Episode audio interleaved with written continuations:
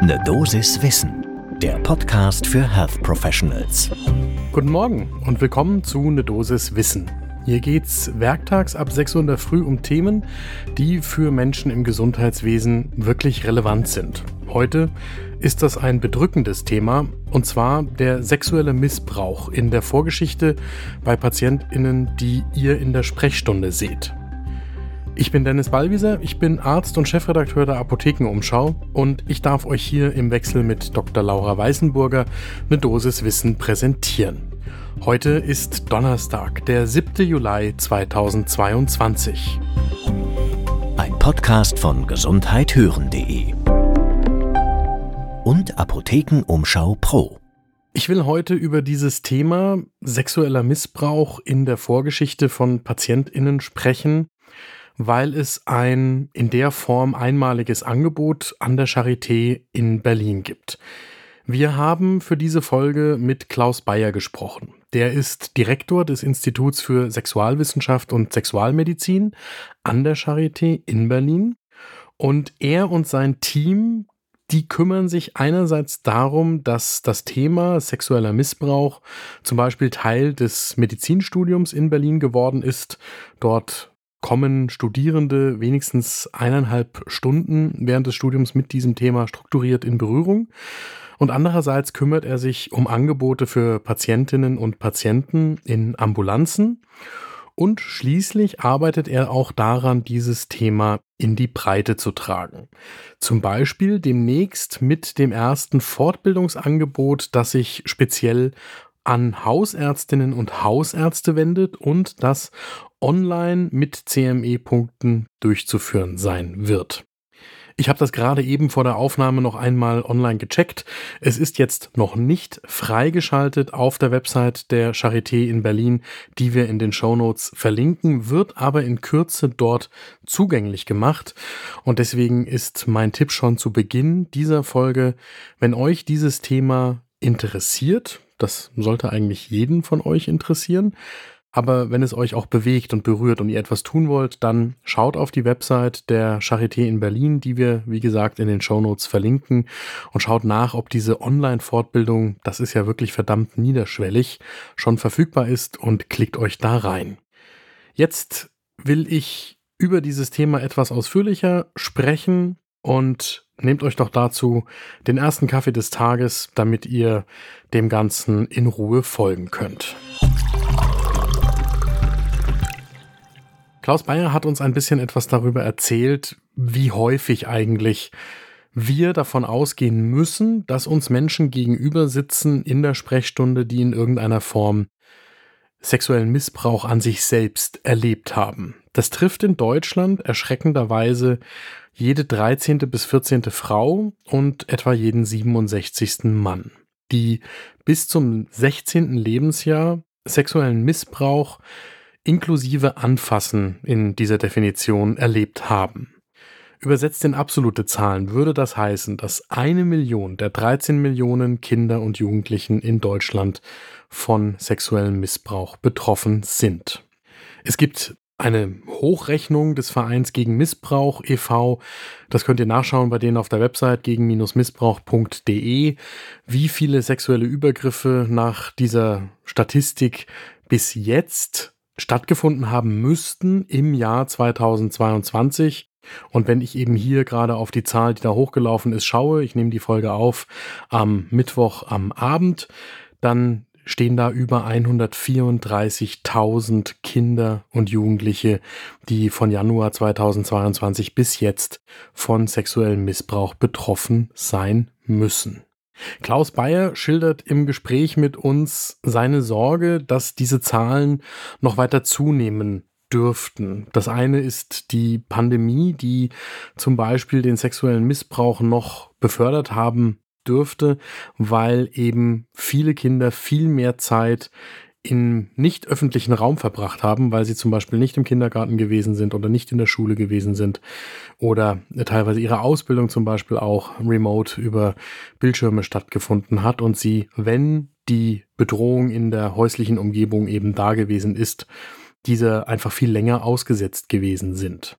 Da geht es einerseits um den sexuellen Übergriff, dann geht es um die Vergewaltigung, es geht um den sexuellen Missbrauch zum Zweck der sogenannten, das ist ja ein Euphemismus, Kinderpornografie und es geht um das sogenannte Grooming, also die gezielte Kontaktaufnahme von Erwachsenen mit Minderjährigen, mit schon von vornherein der Missbrauchsabsicht in dem die Erwachsenen sich stufenweise das Vertrauen der Kinder erschleichen und dann missbrauchen.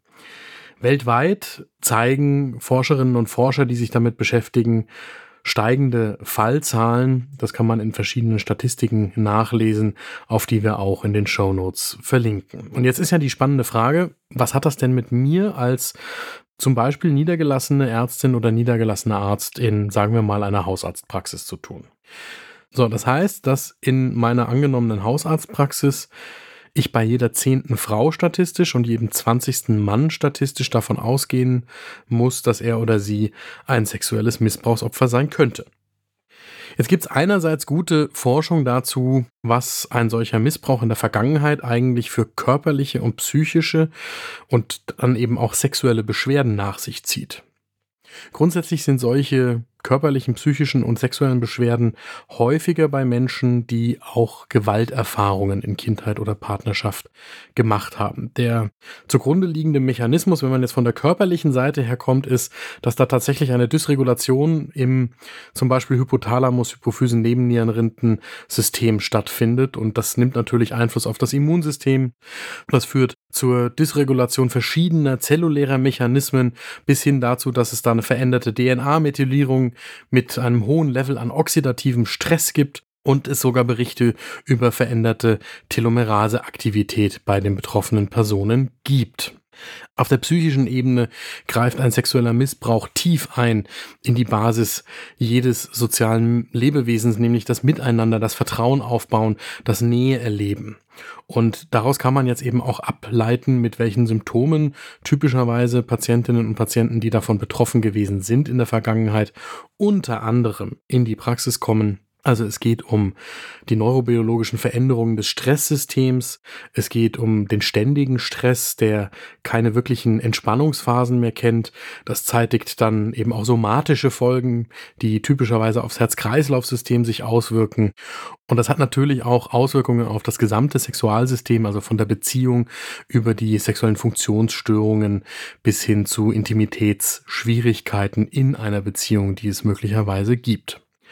Wir wollten jetzt von Klaus Bayer wissen, wie man dann als Hausärztin oder Hausarzt ganz praktisch damit umgeht, das Gespräch auf ein solches Thema zu lenken, so dass die Patientinnen und Patienten auch eine Chance haben, sich zu öffnen.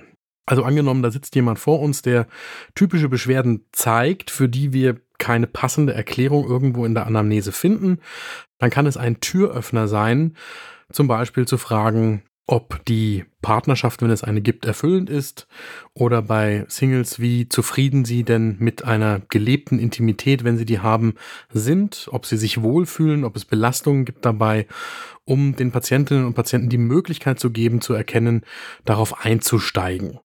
Natürlich muss man dann auch ein bisschen konkreter nachbohren, wenn da ein Hinweis kommt, dass da tatsächlich mehr sein könnte und sich trauen zu fragen, ob es irgendwelche Probleme oder auch Traumata in der Vorgeschichte gegeben hat.